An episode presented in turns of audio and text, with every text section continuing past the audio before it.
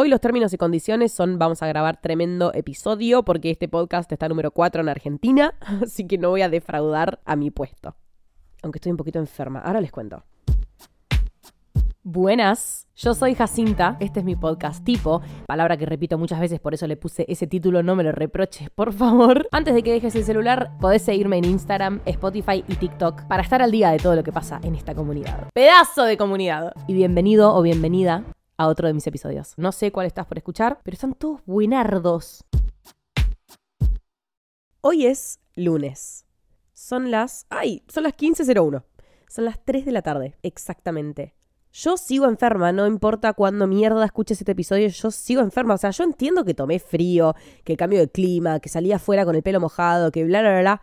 Para tanto, boluda, qué dramática. Estoy enferma literalmente hace una semana. Tengo una voz que no es la mía esta no es mi voz, está como toda tomada, toda resfriada, tengo un rollo de papel higiénico al lado, tengo la nariz, pero la nariz me sangra de lo que yo me la soné, ¿me entendés?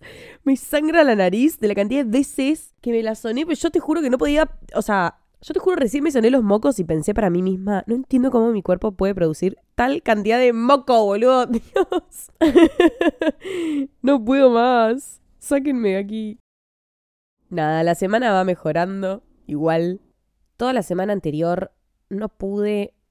A ver, la semana anterior me pasó lo siguiente. Vamos a explicar porque acá creo que nunca lo charlamos. La semana pasada, claro, estuve enferma, entonces nada, me estuvo doliendo bastante que no pude hacer las cosas que más me gustan dentro de mi cotidianeidad. Eh, no pude entrenar, no pude grabar episodios porque, o sea, ustedes no se enteraron porque cumplí con, con el cronograma, ¿no? Pero digo, grabé uno medio como que antes de enfermarme y después hace una semana entera que no grabo. Tipo, la última vez que grabé fue el lunes pasado y nunca pasa tanto tiempo entre, entre grabación y grabación. Me dolió en el alma no poder estar haciendo las cosas que me gustan. Sumado a eso, otra cosa que no podía hacer era entrenar y para mí entrenar es un gran escape para mi ansiedad. Ansiedad que tipo no llego a sentir. El entrenamiento para mí, el transpirar, el moverme, el volver a casa, bañarme, cambiarme y seguir con mi día, como todas esas cosas, siento que hacen que la ansiedad como que no llegue a mí. Me explico, como que funciona como un escudo. No es que yo estoy ansiosa, entonces voy al gimnasio. No, directamente ir al gimnasio previene que yo me sienta ansiosa, ¿entendés? Como, posta que yo me doy cuenta cuando estoy enferma y no puedo entrenar o, no sé, no puedo hacerlo porque no tengo tiempo o lo que sea, me empiezo como a Estoy haciendo gestos con las manos, pero ustedes no los pueden ver. Me empiezo como a poner ansiosa, ¿entendés? Tipo a mover la patita, a tocar todo, a no sé qué. Y eso me pasó toda la semana pasada, porque no pude fucking liberar mis ansiedades. Así que agradezco que ya me siento mejor y que puedo ir al gimnasio. Fui hoy a la mañana. No me siento 10 puntos, pero, pero sí ya me recuperé. Y si no me recuperé, lo siento. Fui al gimnasio igual, ya no podía, o sea, ya, ya no podía fingir más demencia necesitaba hacer algo, pero no tipo por el hecho de, ay, voy a hacer abdominales. Necesitaba moverme, ¿entendés? Sea andar en bici, salir a correr, salir a caminar.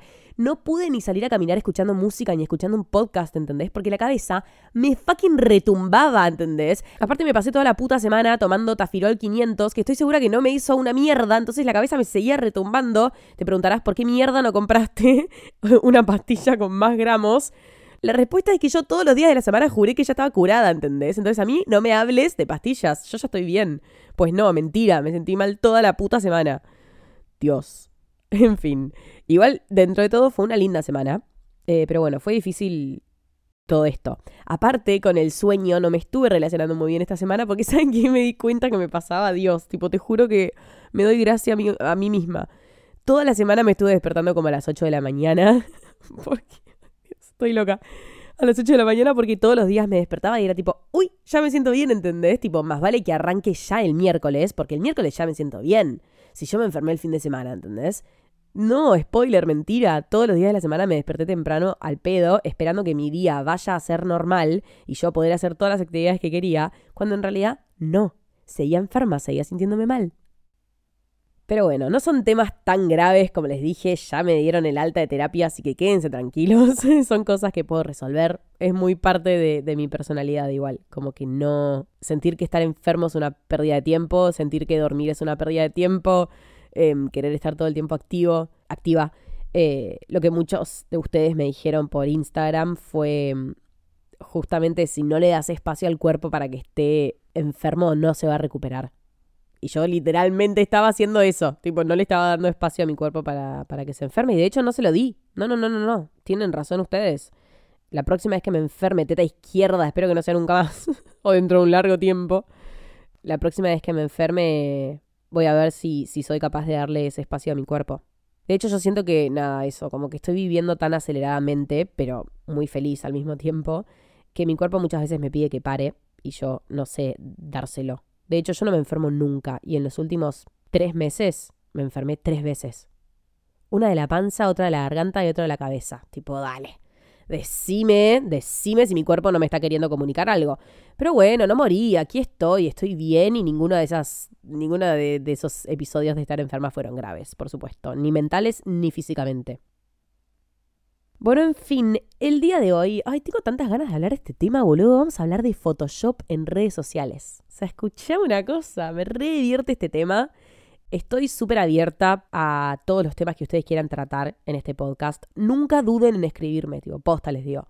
No duden en mandarme un mensaje o en dejarme un comentario en TikTok. Estoy súper abierta y súper entusiasmada por empezar a abrir puertas a temas nuevos y a cada vez mayor cantidad de episodios. Photoshop en redes sociales. Eh, ¿Por dónde empezamos? Siento que. Siento que hoy la discusión de Photoshop en redes sociales es una discusión sobre los valores morales y éticos tipo de la juventud hoy en día. Tipo, si hace 200 años estaban hablando sobre honestidad, empatía, compañerismo, hoy se habla de si el Photoshop está bien o mal, si nos hace bien o mal, si nos perjudica o nos aporta algo positivo que diciéndolo así decís qué carajo nos aporta de positivo el Photoshop. No tengo ni la más puta idea. Pero vamos a investigar sobre esto. Primero y principal, definamos el marco teórico de lo que vamos a hablar. O sea, básicamente a qué me refiero cuando digo Photoshop.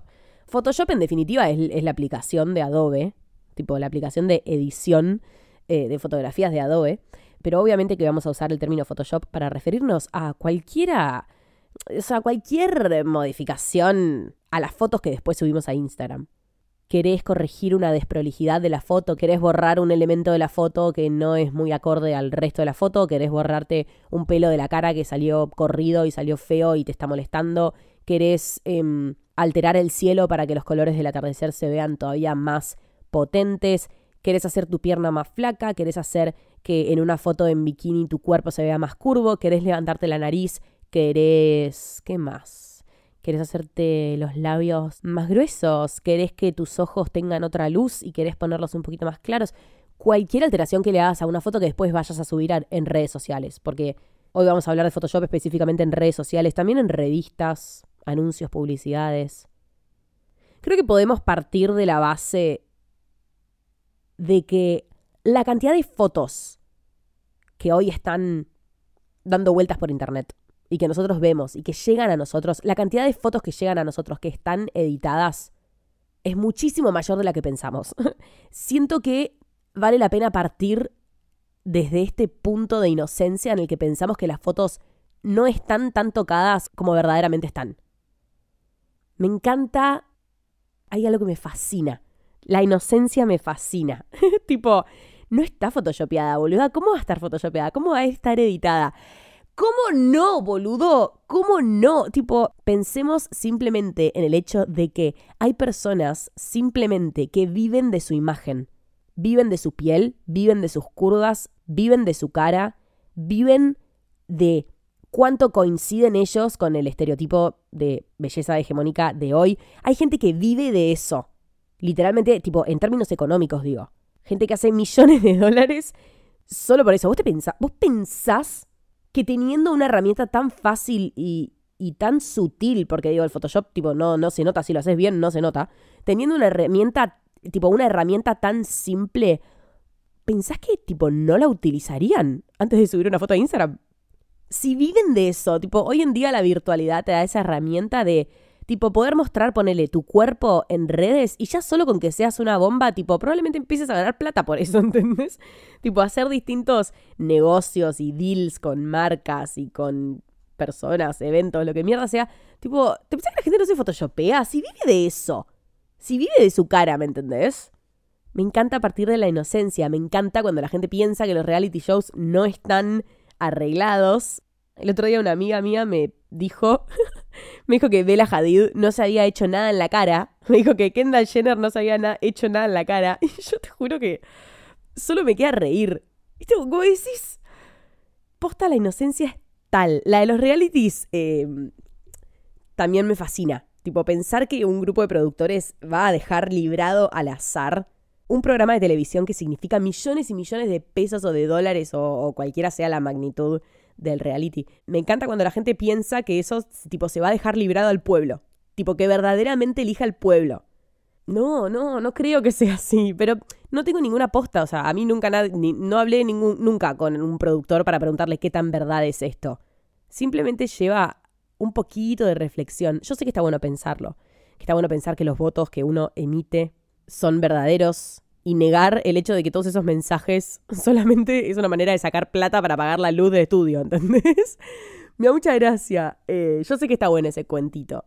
Qué sé yo, uno lo puede creer hasta donde quiera. Claramente uno puede creer que, que Gran Hermano lo eligió el público. Pero posta significaría pensar que la producción está dejando librada al azar una decisión que le puede significar millones de pesos y, ah, se la va a dejar al pueblo. Uy, nosotros queríamos que gane este porque significaba tal y tal cosa, pero bueno, pero bueno, qué paja, porque la audiencia eligió al otro. Uh, bajón. Vamos a perder un montón de plata. Obvio que no, si el, programa inicialmente es una inversión de la producción. La producción lo produce desde cero, tipo, ellos son los creadores. Y ellos también entonces van a ser los finalizadores del reality, ¿entendés? Lo que no quiere decir que la decisión esté tomada desde un principio. La mayoría de los realities es como que quizás arrancan con una idea o con un guion medio armado pero después uno nunca sabe qué es lo que va a vender más. Entonces como que medio van tomando la decisión en el camino. De bueno, vamos a hacer esto, vamos a dejar que este gane o este va a perder, este se va a ir ahora pero después va a volver a entrar o bla, bla, bla. No hablo específicamente de Gran Hermano, hablo de todos, hasta los yankees o los argentinos o de, cualquier país. Ah, es como esto, claro. Ayer eh, con una amiga estábamos en el auto yendo, no me acuerdo hacia dónde, y yo le digo, che, ¿qué onda la serie esa eh, de Cris Morena? Se supone que hay una serie de Cris Morena saliendo dentro de poco, ¿no? Algo así. Y me dice, ah, sí, no, ni idea, no sé en qué quedó. Y yo le digo, pero ya la empezaron a grabar, porque ¿cuándo sale? Tipo, escuché hace una banda que, que la iban a sacar. Y me dice, sí, no, creo que sale dentro de poco. Y yo, ah, tipo, qué, qué rápido sale. Me dice, sí, pero viste cómo son esas series como que se suelen ir grabando y van viendo qué es lo que, tipo, qué es lo que garpa más, verdaderamente, qué es lo que le gusta más al público, qué es lo que la gente en su casa quiere ver. Y así van más o menos Em, armando el guion. El típico ejemplo de Friends, ¿vieron la serie? Se supone que Mónica y Joey iban a estar juntos, iban a ser una pareja, pero en cuanto arrancó la serie se dieron cuenta que el shipeo que hacía la gente no coincidía con lo que los productores tenían en mente. Tipo, a la gente no le cebaba mucho esa pareja. Le cebaba mucho más Rosie, Rachel, em, Joey, que sea más tipo un pibito así medio tipo un tiro al aire, que sea un cago de risa. Y bueno, después otras parejas que se fueron armando que claramente no las voy a decir porque no quiero que se. no quiero cagarles la serie. Y bueno, esto pasa en Friends porque es un producto que se adapta a lo que los públicos van queriendo y está bien, tipo, así se construye un exitazo, ¿entendés?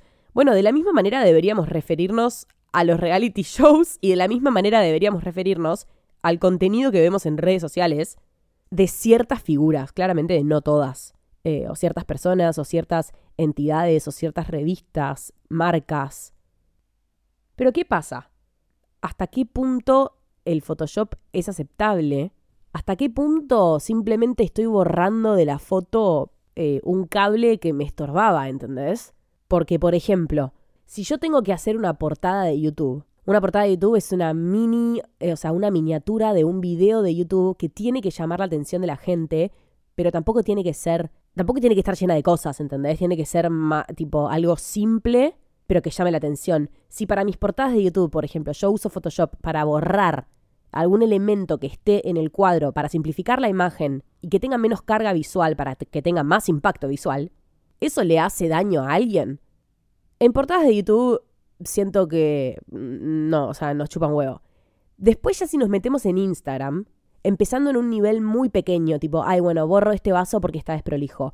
O arreglo el techo porque ni justo hay una parte rota y parece como desprolijo. Uh, acá está la línea del brazo está como medio, no me gusta, vamos a hacerlo más refinado, joya. Dame un pincelito que me haga un poco más suave la piel. me blanqueo los dientes y de paso me pongo una jeta de otra persona, ¿no? Como que son todas cosas que van aumentando en intensidad.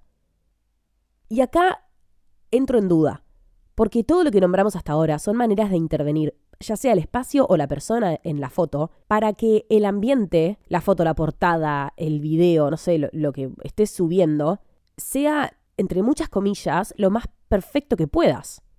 Porque al final estás buscando eso, estás buscando la simplicidad, estás buscando la perfección, estás buscando la belleza, tipo, estás buscando la mejor foto que podés sacar. Siempre todo lo que se sube a redes sociales es la mejor versión de todo. Y eso es un poco insoportable. Porque el otro día escuchaba un podcast que decía justamente esto.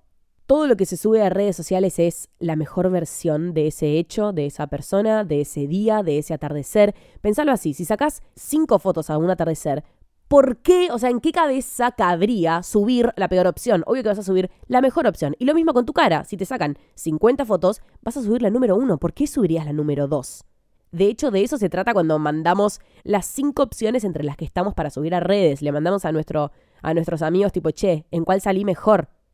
¿En cuál salí mejor? Siempre vas a querer subir la mejor. La mejor versión de todo, la mejor versión de tu plato de comida, la mejor versión de tus zapatillas, la mejor versión de tu cuerpo, la mejor versión de tu risa, de tu sonrisa, la mejor versión de tu gusto musical. Boludo, yo voy por la calle y puedo estar perfectamente escuchando High School Musical, ¿entendés? Ahora, si pongo una canción en la historia, voy a poner una... Voy a poner una de una banda indie de Argentina, ¿entendés? ¿Eso significa que yo solo escucho eso? No, por supuesto significa que yo no solo escucho eso. Acá estoy sentada diciéndote que muchas veces escucho High School Musical y Hannah Montana, boludo. porque nací en el 2002 y porque eso me la sube. Cállate, no me juzgues en este momento. Em, el tema es que no siempre lo mostramos y no porque no queramos. Tipo, no tengo ningún drama. Lo estoy diciendo. Y diría un montón de otras cosas. Pero no podemos estar todo el tiempo aclarando todo en redes, pero porque ya no tendría sentido. Sería una eterna contradicción, tipo que yo subiendo cosas de de que estoy escuchando a Billie Eilish y después abajo aclarando, che, pero me acabo de clavar un álbum entero de Hannah Montana. No tiene sentido. ¿A quién le importa, entendés? ¿A quién carajo le importa? Estaríamos aclarando todo el tiempo todo, tipo, che, esta es la foto de la comida que subí, pero en realidad también se ve así. Bueno, pará, boludo, ¿a qué mierda me importa? Solo me importaba un poquito que estabas comiendo, tampoco para que me aclares el otro ángulo de visión de tu plato de comida, ¿entendés? Me chupa un huevo. Es complicado, el tema es que no sé en qué momento y no sé quién, creo que fuimos todos juntos, establecimos que en redes tipo siempre va la mejor opción. Entonces siento que a eso contribuye el Photoshop, es tipo mejorar algo que en verdad en la realidad es inexistente. Y ahí está el problema. Porque muchas veces, si vos sacas una foto de un atardecer y la foto sale linda, pero la realidad es mejor, bueno, modificale un par de colores, subile la saturación, subile la vibración. Total. Sí, está bien, tus ojos lo ven más lindo. Modifica un poco la imagen para que coincida con lo que verdaderamente es en la realidad y subila. Y es muy linda la foto, te la likeo, bla, bla, bla.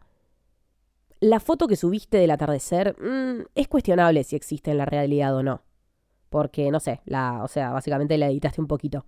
Eh, pero ¿qué pasa si hacemos eso con nuestros cuerpos, con nuestras caras? Ahí ya es completamente distinto porque yo te garantizo que tu cara y tu cuerpo no se ve así en la realidad, ¿entendés? Sea cualquier modificación.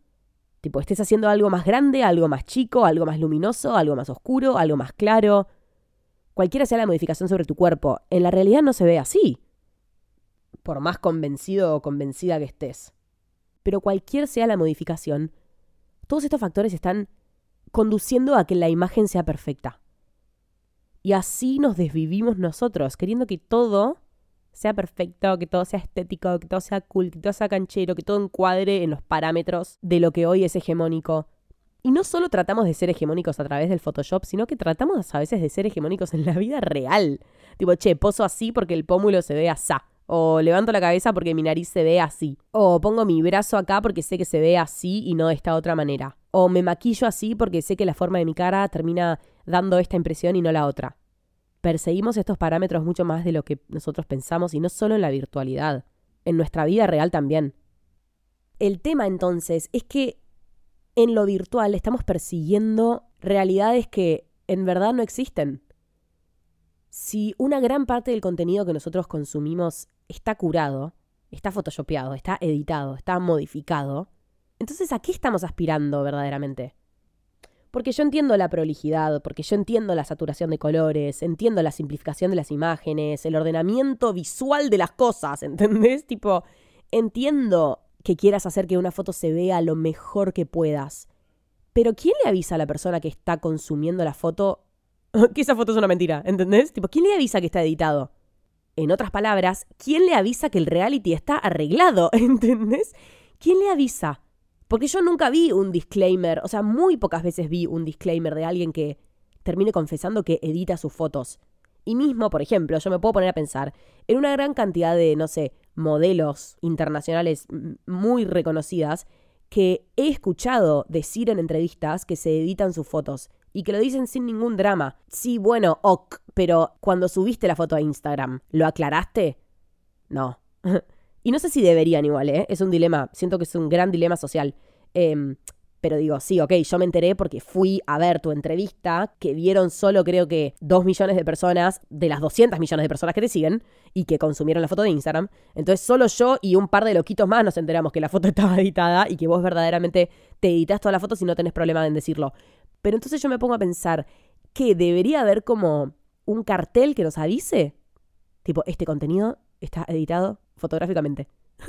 Debería haber como una ley de etiquetado frontal del Photoshop en redes sociales.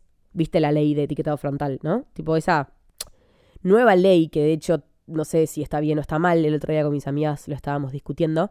Eh, no sé muy bien, igual, no estoy en tema. Pero esta ley de que en la parte frontal de los tipo de los empaquetados de los productos de los supermercados figura en un creo que es un hexágono no o en un pentágono creo que es figura algo que dice como exceso en azúcares, exceso en grasas saturadas, tipo cuando un producto pasa un límite de alguno de esos factores, como que la ley dice que vos lo tenés que saber, entonces tiene que estar en el empaquetado. No sé muy bien, me interesaría averiguar más sobre la ley y sobre por qué hay gente que está en contra, porque entiendo eso de, tipo, che, siendo Argentina, creo que el primer país del mundo que más sufre de trastornos alimenticios, decís, hay mucha gente que no pide esta información y hay mucha gente que esto verdaderamente va a significar horrores para su salud mental. Eh, hay gente que no quiere saber esa información al consumir, pero porque no le hace bien al tratamiento del trastorno alimenticio, y esto lo digo tipo habiéndolo sufrido, como que es cuestionable, pero al mismo tiempo también es una muy buena medida para que las empresas y las marcas de estos productos empiecen a modificar un poco la composición de los productos y tipo dejemos de comer tanta mierda. ¿Entendés? Es como que hay dos puntos muy interesantes. Me encantaría si alguien me pasa tipo un podcast o una entrevista o algo que hable sobre esto. Eh, mentira, mentira, no lo escucharía. No, me jodería la cabeza, no lo escucharía. Prefiero seguir charlando con mis amigas. Em, en fin, con el Photoshop medio que pasa lo mismo, tipo, deberían avisarnos.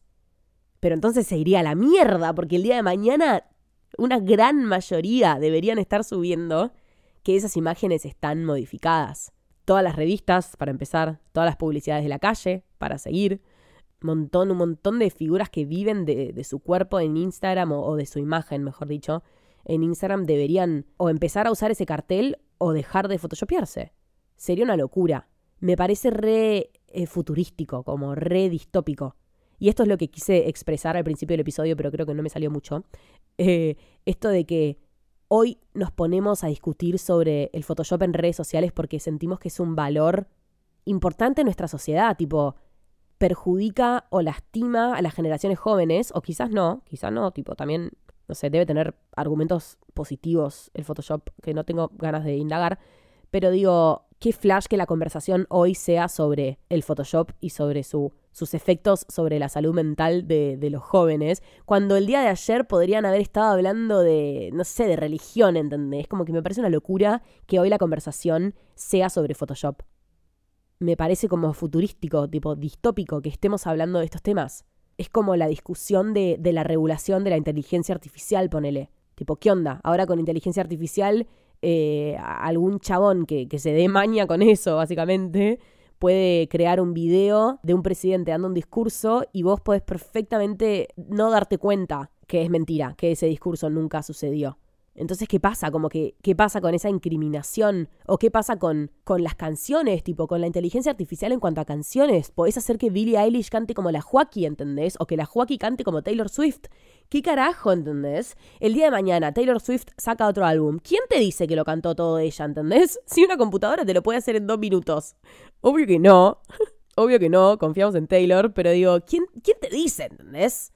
¿Quién carajo te dice? De hecho, el año pasado en, la facultad, un profesor, estábamos hablando de inteligencia artificial, y un profesor nos mostró un cantante, o una cantante, no me acuerdo qué era, en Japón, que era como, les va a parecer una locura, era, era eh, un avatar, ¿me entendés? Eh, no existía, no existía. Y la gente iba a ver al show, y esto es posta, tipo, nos mostraron el video del show, la, la, cantante era como una Emilia Mernes hecha avatar, ¿me entendés? La piba no existía, tipo, el escenario eran hologramas.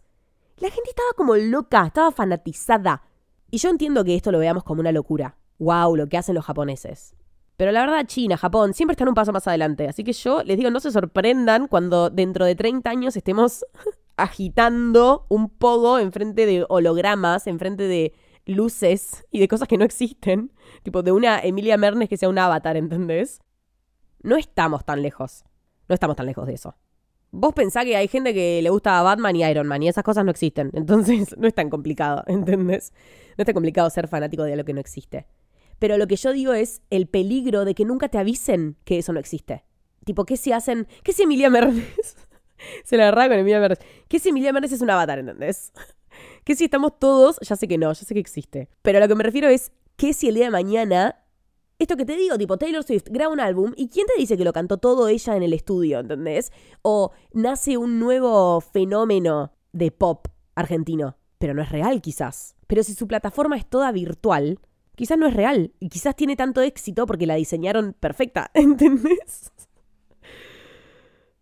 No sé, si ya hay gente en las redes que construye su fama a partir de mentiras. Sí, quizás eso no te lleva a ningún lado, pero digo, hay gente que en redes se muestra tipo hegemónicamente perfecta y haciéndolo quizás se consiguen unos buenos 30.000 seguidores. ¿Entendés? Quizás lo consiguen. Claramente que después de con eso hay pocas cosas que pueden hacer, porque si es tipo una modelo, después te invitan a una sesión de fotos y es tipo, che, flaca, no son nada que ver a lo que mostrás, ¿entendés? Como que no te lleva, no te abre muchas puertas eso. Pero son cosas que pueden empezar a pasar en un futuro distópico. Quizás no importa tanto qué hacemos con el Photoshop, o sea, verdaderamente qué parte de la foto estamos modificando o lo que sea, sino en qué va a desencadenar eso después. ¿Qué va a pensar la gente cuando vea una foto así de perfecta? ¿Qué desencadena eso? ¿O qué cosas estamos avalando cuando avalamos el Photoshop? Sin aviso. No sé, el otro día estaba en el campo con mucha familia y me agarraron ganas de ver un documental a la noche. Eh, tipo, la mayoría ya se había ido a dormir y me puse a ver el documental en Netflix, este de El robo del siglo. Es como un documental de una hora y media o dos horas, ponele. Recuenta el robo del Banco Río en el año... Ay, qué paja, no sé qué año es. Puta madre, acá en Argentina. Eh, para, ya te lo busco. Este banco en San Isidro, en donde hicieron un agujero por la pared, pasaron a la caja, tipo a la parte de caja fuerte, ¿eso cómo se dice? Uy, Dios, lo voy a tener que googlear.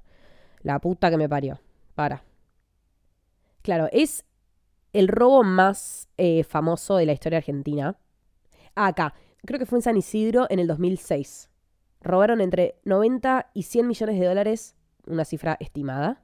Los criminales, tipo, se, se, conocen perfectamente los nombres, de hecho forman parte del documental, o sea, hay testimonios, tipo, están los chorros sentados hablando, eh, es una locura, muy trancas, y me puse a ver ese documental, cosa que no estuvo muy copado, porque lo vi tipo de noche sola, completamente sola en mi computadora, y no tenía sueño cuando terminé de verlo, porque fue bastante temprano, entonces tipo me fui a leer, pero como en el cuarto dormía con mi hermano, no podía prenderle la lámpara en la cabeza, básicamente, Em, o sí hubiese podido si me hubiese dejado, pero me dijo que no. Así que, tipo, me tuve que ir exiliada al living de mi casa. Y era de noche y estaba sola. Y el living tiene tipo una, un ventanal del tamaño de Latinoamérica entero. Entonces, como que tenía una vista a la plena oscuridad. Tipo, de acá viene el chorro del robo del cielo, me acuchilla, me mata, me deja sangrando en el piso. Y yo ahí, tipo, me llegó un libro para que me agarre sueño, porque yo les dije que leer me da somnolencia, entonces me sirve para curar el insomnio. Me puse a leer, aparte del sillón en el que me quería sentar, que es el más cómodo de todos, estaba tipo de espaldas al ventanal. O sea, yo estaba en la posición perfecta como para que alguien venga de atrás y me mate, tipo termine con mi vida. Entonces, eh, no fue una muy buena idea ver el documental de noche. No fue una muy buena idea ver el documental de noche. Me volví a la cama y leí con la linterna de mi celular, que no me gusta nada. Fue una experiencia horrible. Así que no vean el documental a la noche si son cagones. Yo a los robos, a los chorros, a los criminales, eso, les tengo un montón de miedo. Cuestión, vi este documental y a la noche siguiente, cuando nos sentamos a tipo cenar en familia, comenté el documental y empezamos a hablar de, esa historia y bla, bla, bla. Y yo tipo, ah, y ustedes estaban vivos, porque bueno, mi familia era más grande que yo. Yo en 2006 tenía, ah, también estaba viva, qué pelotuda. bueno, pero tenía solamente cuatro años. El resto de mi familia eh, tenía conciencia, básicamente, cuando había sucedido el robo. Entonces, hay una parte del documental que te muestra cómo Ahora van a entender cómo estoy conectando esta historia con todo lo que venimos hablando. Hay una parte del documental que muestra cómo en el momento en el que el robo sucedió, fue un momento de mucha tensión entre tipo la sociedad y el, sistema bancario. Como que había bardo, básicamente. la economía de Argentina, como no, como todo el tiempo, era un quilombo.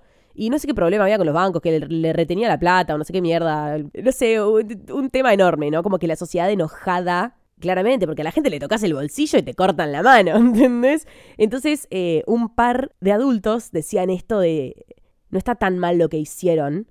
Pausa mientras estoy editando para aclarar que yo no estoy de acuerdo con nada de lo que se va a decir a continuación, ¿eh? Tipo, simplemente estoy citando opiniones de los demás. Eh, yo no estoy de acuerdo con eso y jamás estaría de acuerdo con algo así. ¿Qué carajo? Ahora sí, que continúe el episodio. Eh, un par de adultos decían esto de, no está tan mal lo que hicieron, hay mucha gente que les aplaudió porque lo que hicieron fue meterse con el banco, ¿entendés? Que se estaba cagando en la gente. Los tipos entraron, se burlaron del, del sistema, pasaron la seguridad, entraron, se robaron como 9 millones y se las tomaron. Y no le hicieron daño a nadie, me decían. Me decían, no le hicieron daño a nadie. Aclaremos que los chabones entraron con armas de fuego. Entraron claramente con pistolas y rifles y lo que mierda sea apuntándole a gente a la cabeza. No le hicieron daño a nadie. A mí apuntame dos segundos con un arma en la cabeza y yo quedé, pero traumada de por vida. Traumada de por vida. O sea, vos, el miedo que vos causás en mi cuerpo en esa milésima de segundo, te juro que es capaz de arruinarme una gran porción de mi vida. Como yo siento que quedaría muy traumada, muy traumada. Pero bueno, me acuerdo que había gran parte de la mesa que, que defendía esta postura, que decía como, los chabones le hicieron bien, no le hicieron mal a nadie, no le hicieron ni un rasguño a nadie, no no sé qué, tipo, bla, bla, bla, y después se fueron y se quedaron con la plata. Yo tipo, ¿qué estamos, de, qué, estamos hablando? ¿Estamos hablando de, lo mismo? Tipo, ¿estamos hablando de un robo con arma de fuego, de apuntarle a una persona a la cara? Yo tipo, ¿estamos hablando de lo mismo? Verdaderamente digo. Y yo comprendo, comprendo lo, lo, que dicen. Obvio, también es un momento de la historia que yo no viví. O sea, yo no puedo entender cuál era el enojo de la sociedad contra el sistema bancario y contra la economía argentina y contra las regulaciones de un banco que siempre te caga o de lo que sea, que nada así, tipo, puede ser cuán profundo quieras. Em, yo no lo viví, entonces quizás no puedo empatizar con esto. Pero al mismo tiempo, y acá es cuando se vincula con el Photoshop, digo, avalando el robo, estás avalando un montón de otras cosas que se desencadenan de eso, ¿no? Empezando por el simple hecho de que la gente portaban armas, ¿entendés? Entonces el día de mañana, o sea, estás avalando la aportación de armas por un civil random. El día de mañana, esa gente con esas armas, ¿qué otra cosa hace, entendés? ¿Cómo le pones un límite? Y acá es donde se vincula con el Photoshop. Tipo, si avalamos las más mínimas cosas, entonces las más grandes, las máximas, las que sí pueden hacernos daño. Claramente no es lo mismo tener un chumbo apuntándote a la cara que editar una foto de Instagram, ¿entendés? Pero sí me llevó al mismo punto de pensar, ¿avalamos una micro cosa o le aplaudimos a una micro cosa pero después no nos hacemos cargo del resultado final. O nos lavamos las manos cuando nos enteramos del resultado final. Si hay una gran parte de la sociedad que le aplaude a ese robo, ¿es un aval entonces para actividad criminal? ¿Entendés? Tipo, más vale que después no te quejes. En dimensiones muchísimo menores podemos referirnos al Photoshop, ¿entendés? Empieza con retocar cositas, con cambiar, con modificar, con hacer un atardecer más lindo, con hacer que una imagen, no sé qué, no sé qué. Pero después, ¿quién se hace cargo de que modificamos absolutamente todos los cuerpos que estamos mostrando? Entonces, la gente, las adolescentes tienen depresión, ¿entendés? Y desarrollan trastornos alimenticios porque solo ven cuerpos que son mentiras, ¿entendés? Tipo. O porque. No porque ven cuerpos que son mentiras, sino porque la mayor parte de la representación son todos cuerpos que están tendiendo hacia el mismo ideal que en realidad es inconcebible. Como, no sé, ¿se entiende lo que estoy diciendo? Espero que sí, porque yo les juro que estoy haciendo un esfuerzo enorme. Espero que se entienda. A veces no es tipo el, el aval inmediato que vos das, sino qué es lo que va a desencadenar eso después. Y creo que ese es el momento de la historia en el que se están jugando esas cartas, ¿entendés? Todo lo que nosotros estamos avalando en redes sociales, ¿qué es lo que va a producir en un futuro? Si nos ponemos a hablar de los filtros de TikTok, de las pecas en TikTok, de, del Botox en TikTok, tipo de hacerte los labios más grandes o tipo no sé, en cualquier momento aparecen efectos, quizás en el verano, este verano aparecen efectos que te hacen la cintura más chica. ¿Y qué es eso? Nada, un momento de diversión para filmar un TikTok y verte cómo te verías con tu cintura más chica. Sí, boludo, pero ¿qué mensaje subliminal te está enviando, entendés? Si el celular nos muestra una imagen tan perfecta, vamos a estar siempre queriendo llegar a esa imagen en la realidad y vamos a hacer lo que sea. Vamos a intervenirnos la cara, vamos a inyectarnos ácido en los labios, por más inofensivo que sea, boluda, después se reabsorbe vamos a pasar hambre, vamos a modificar la manera en la que nos alimentamos, vamos a modificar un montón de acciones de nuestra vida para tender hacia lo que nos muestra el celular. ¿Y quién regula lo que nos muestra el celular? Y a esta altura, TikTok.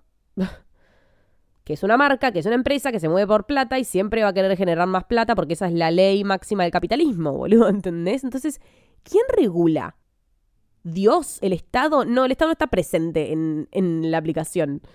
Eh, ¿Quién lo hace? Nada, lo hace la aplicación misma, boludo.